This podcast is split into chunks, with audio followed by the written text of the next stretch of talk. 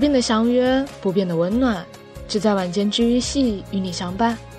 我是洛洛，电台 QQ 群、新浪微博和本期背景音乐，请关注电台主页。我跟你说，分手不是个尽头，他出头这么软，当你难过，多啰嗦，多少人都只会说，没有人肯认真听你说。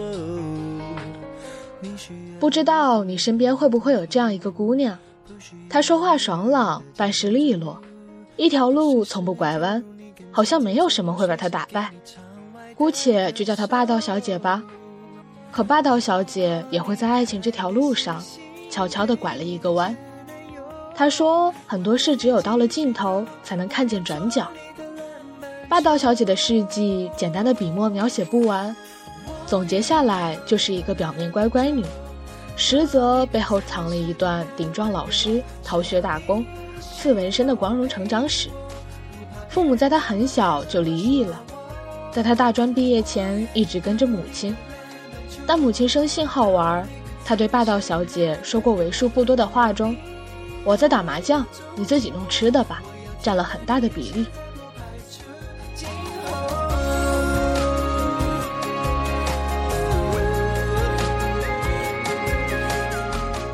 说也奇怪，霸道小姐在学生时代都没有谈过恋爱，倒是在找了个正经工作后认识了她第一个男朋友。她男友是个文艺青年，随手就能编些让小妹妹们视作人生座右铭的一百四十字微博。男友不爱说话，平日里娇滴滴的像个女孩子。正是他这样的性格，自然抵抗不住霸道小姐天生的优越感和粗鲁的穷追猛打。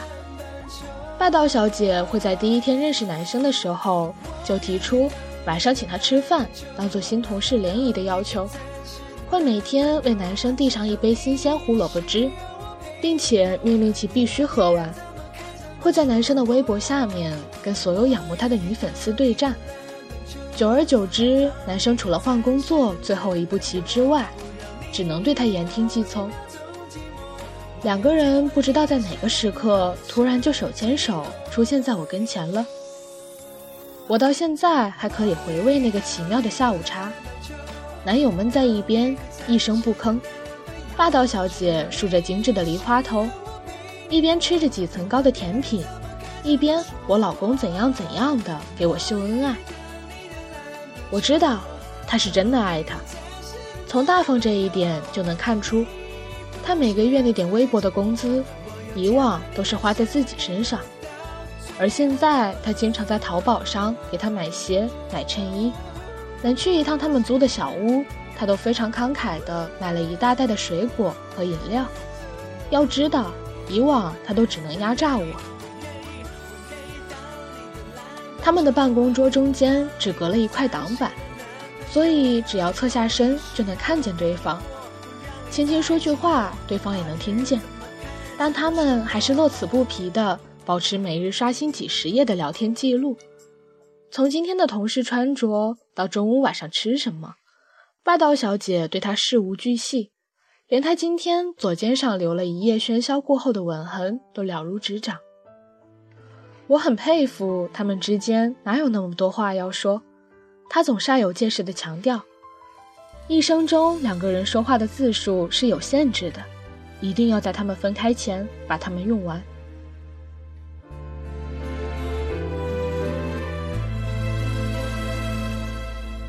曾经你是我另一半，现与我无关。如果分手是种遗憾，让我来承担。也许是我真的不够我一度以为他们这样的一文一武、一动一静的搭配，应该会成就一段旷日持久的佳话。但后来男生出轨了，他在微博上遇见一个跟他同样腔调的女生，长头发，眼睛看人的时候透着光。两人经常相约去南锣鼓巷的小剧场看话剧，微博上互相艾特的话题，外人都看不懂。直到连微博上的粉丝都以为他们在一起的时候，霸道小姐才彻底生了气，把男友关在门外，不准他进来。男生安静良久，霸道小姐靠在门上听外面的动静。在他准备扭开把手时，男生大喊了一句：“我跟他在一起了。”直到这段恋情结束，霸道小姐都没在我面前哭过。她总是这样，分子巨大的伤害都渗不进他的肉身。太阳存在多久，他就阳光多久，好像永远快乐一般。连最起码跟恋人分手后的反应都没有。我想，霸道小姐对他的爱可能还不够重。有一次，我们喝醉了，从 KTV 出来，街上清冷的，看不见一辆出租。我陪他蹲在路边，他好像喝多了，很难受的捂着肚子，看着地上的水渍，我以为他哭了，结果他支支吾吾的凶我一句，说。这是老娘的口水，说完就吐了。他扶着我说：“以前的每个清晨醒来，他都会告诉我一大堆梦里和我在一起的事情。我那时始终很泄气，因为一直梦不到他。后来他离开我了，我才知道，原来一个人会梦到另一个人，是因为心里觉得离那个人好远好远。”那个时候，他躺在我身边，就是这样觉得的吧。而现在，我终于开始每天都梦见他了。他爱他。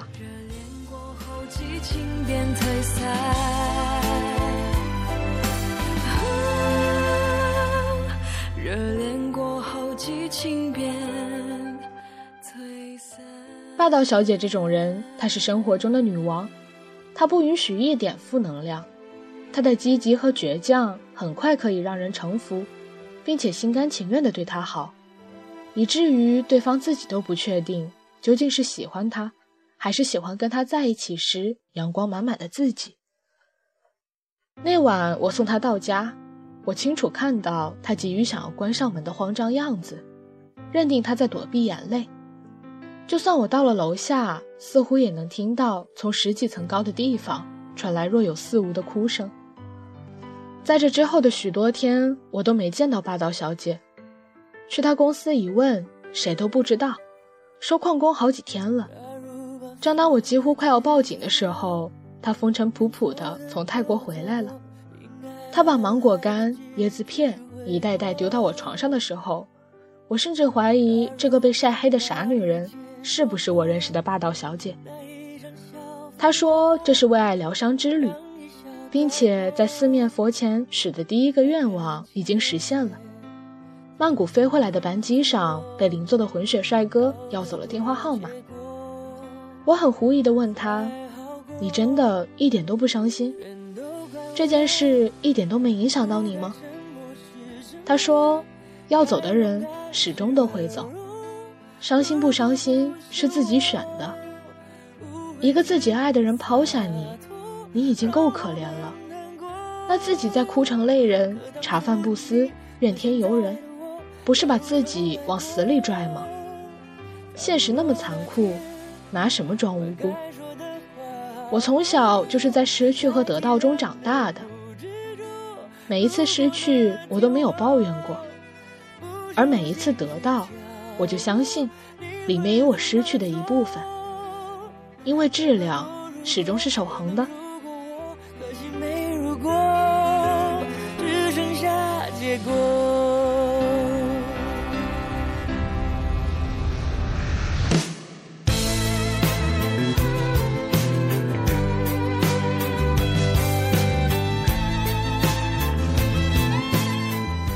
前段时间我们喝下午茶，看着面前几层高的甜品，又想起了这件事。我调侃他，他当时说跟别人在一起的时候，难道你就没有问问为什么吗？他说他跟我在一起的时候，应该也不知道原因吧？那他不爱我了，也可以没有原因的。我不想听到他的理由，那不过是说服他自己的借口罢了。沉默是沉默，该勇敢是软弱。如果不是我，不会自己洒脱，让我们难过。可当初的你，爱是条长路，无论途中多少人并肩，多少人离开，都始终要走向终点。失恋给你的不是一场灾难，而是一个途中停下的时间。让你好好思考到底该如何走完它。我们拥抱和推搡，我们亲吻和冷眼，我们同时拥有一个世界和失去一个世界。他日相逢，用沉默还给沉默，然后在缱绻不尽的爱里勇敢生活。一路幸福，霸道小姐。总有一个人愿意陪你走到世界尽头。该勇敢是软弱。如果不是我误会自己洒脱，让我们难过。可当初的你和现在的我，假如重来过，倘若那天把该说的话好好说，该体谅的不执着。爱这条路终究是要走完的，容颜易老，时光易散。希望每一位长颈鹿都能记得，晚间治愈系会一直在这里，伴你温暖入梦乡。感谢你的收听，我是洛洛，晚安，好梦，吃月亮的长颈鹿们。